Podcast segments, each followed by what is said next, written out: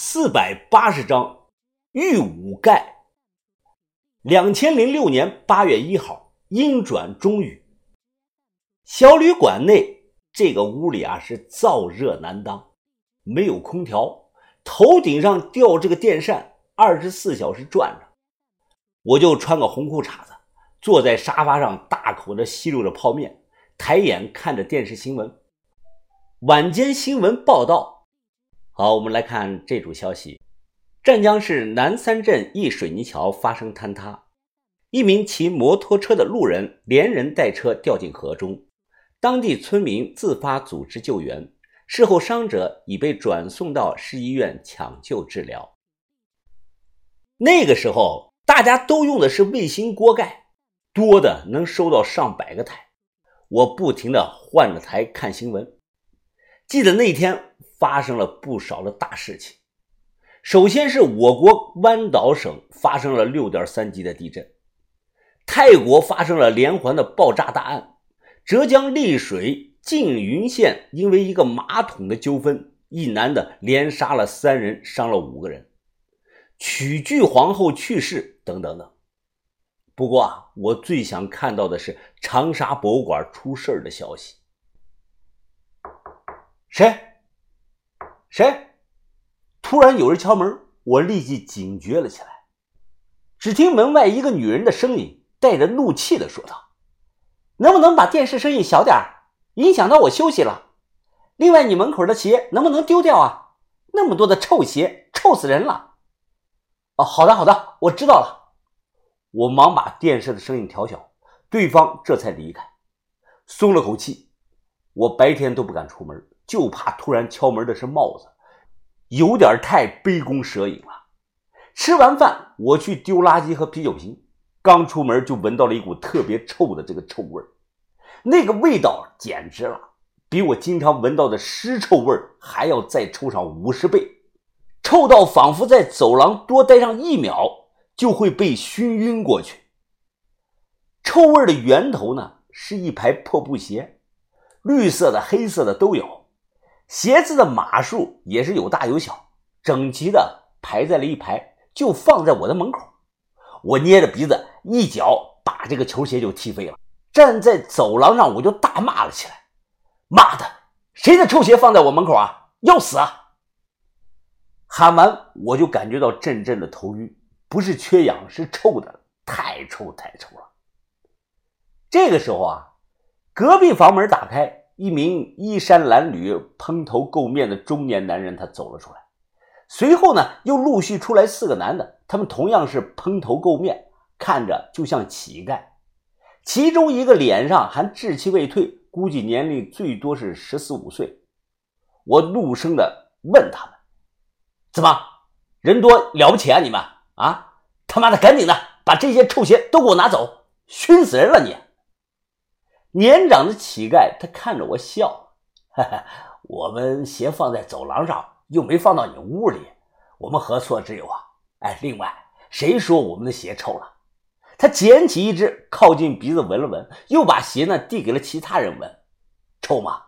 几个人是面无表情，都摇了摇头，说根本不臭。然后他笑着就看着我，哎，你看，我们五个人都说不臭，就你一个人。肯定是你的鼻子啊出问题了，我怀疑，难道真是自己的鼻子出问题了？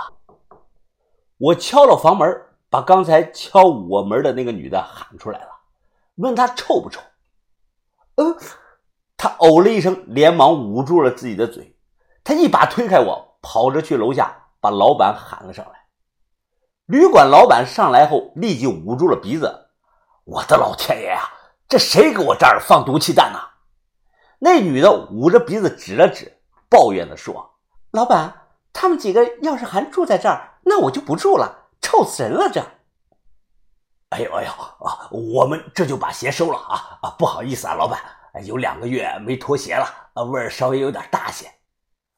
收什么收啊？啊，不做你们生意了！哎，你们赶紧给我走！”老板怒气的看着他们，看你们五个要饭的，挺可怜的。这才答应给你们一间房，哪知道你们搁我这儿投放毒气弹呢？这啊，他妈的，都影响到别的客人了，房费退给你们，赶紧滚蛋！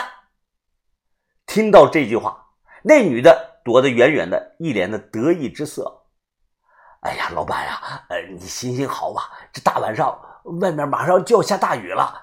哎，老板，你发发善心吧啊，别赶我们了，别赶我们了，我们可以不睡你的床，我们睡地上就行，只求有个遮风挡雨的地方过夜啊。那女的立即跺脚，尖声的又说道：“不行，你们这些人就不该住在这里，都影响到我了。你们就该住在大街上。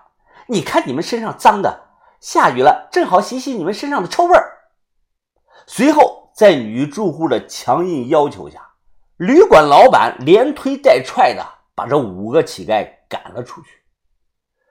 不一会儿，外面就狂风大作呀。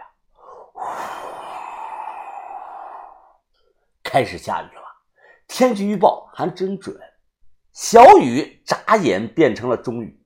我推开这个窗户看看，只见那五个被赶出去的乞丐还在院子里，他们挤成了一排，抬手撑着个破蛇皮袋子在头上挡雨，很快全身都湿透了。我叹声气，拉上了窗户，点上了一根华子，躺在沙发上啊，翘起了二郎腿。咕噜咕噜咕噜咕噜，咔！咕噜噜，窗外是电闪雷鸣，突然传来了阵阵哈哈的大笑声。我过去一看，就看到这五个乞丐丢了这个破麻袋，在雨中是胡乱的跳舞，并且是哈哈的大笑。他们撩起衣服，露出肚皮，十分开心的跳着肚皮舞。哈哈哈哈哈！被他们的笑声感染了，我也咧着嘴笑了。生活太难，这就是苦中作乐。我喜欢这种氛围。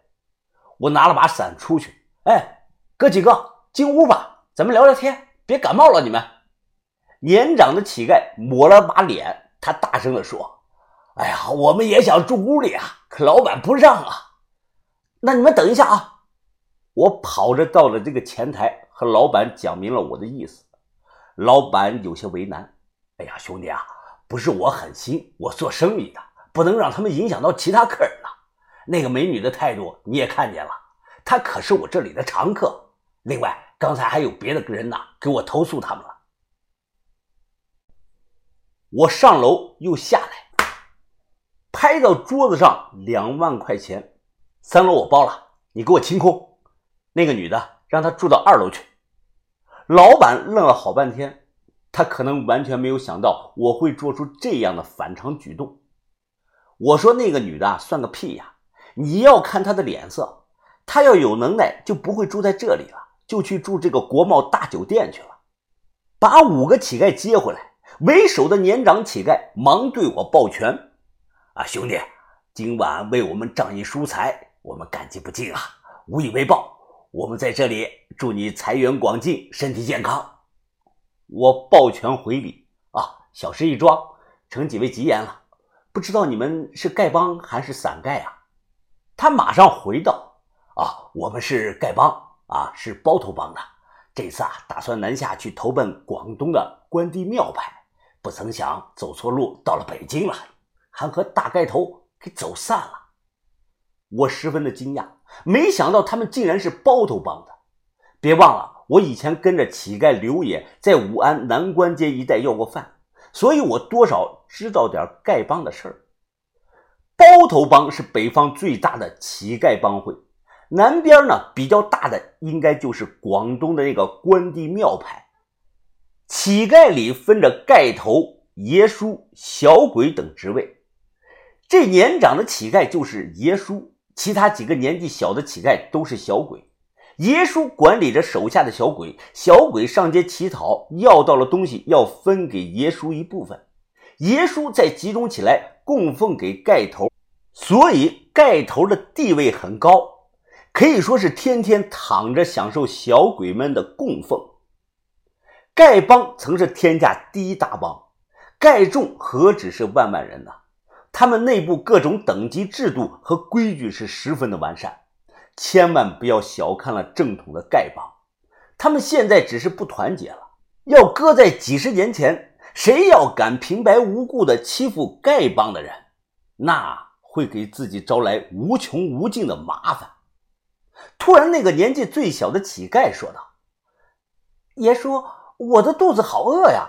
今天咱们一天都没有要到东西吃了。”兔崽子，天天就知道说饿。今天没要到东西啊，那是因为我们没有选好地方。啊，我都打听好了，明天带你们上王府井去要去。听说那里都住的是有钱人。